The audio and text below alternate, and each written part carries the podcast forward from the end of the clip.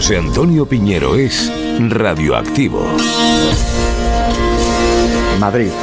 Rueda de prensa posterior al Consejo de Ministros. Isabel Rodríguez es la portavoz del Gobierno en funciones. Buenos días. Gracias por atender esta comparecencia de prensa. Que tampoco es que yo quiera aquí hilar tan fino, ¿eh? Pero esto de la comparecencia de prensa, esto es nuevo. Es una invasión del derecho, por cierto, porque uno comparece ante el juez, no comparece ante un tribunal, y un miembro de un gobierno, como mucho, comparece ante el Parlamento. Así que no existen las comparecencias de prensa, existen las ruedas de prensa reunión de periodistas en torno a un político que primero habla y después pues le preguntamos.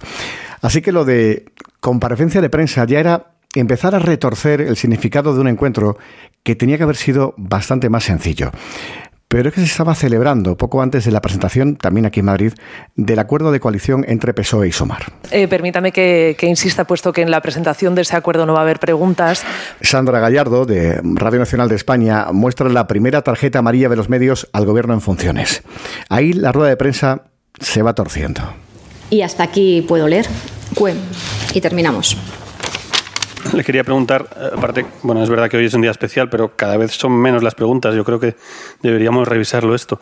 Em, digo, como soy el último en decirlo y me toca a mí, lo digo por mis compañeros. Carlos Cue, del país, ha sido el tercer periodista en tomar la palabra y ya quieren acabar con esto de la comparecencia rueda de prensa. Así que de la segunda tarjeta amarilla al gobierno pasamos a la roja directa. Fernando Garea, del Español, araña una cuarta intervención. Eh, me sumo primero a lo del compañero sobre la reducción progresiva de preguntas de esta rueda de prensa. Nada de esto es nuevo, ¿eh? La política lleva siglos, primero aprovechándose y después huyendo de la prensa según le interesa. Una pregunta incómoda, un silencio prolongado, una respuesta incorrecta. Todo esto puede ser dramático para un político. Que se lo digan a Feijó. Otro día lo hablamos.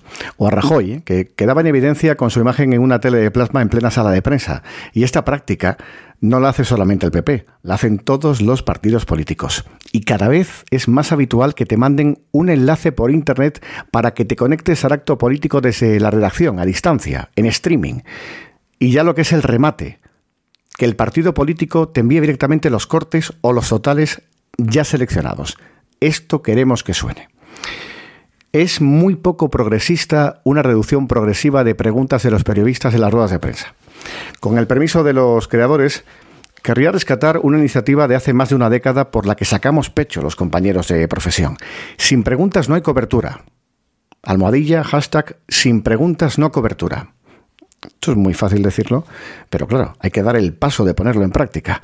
Son los redactores jefes, los directores de los medios de comunicación, quienes deben dar el paso adelante. Si el político no admite preguntas, no se va, no se acude a la cita y luego no se recupera y no se rescata, no se cuenta en los informativos.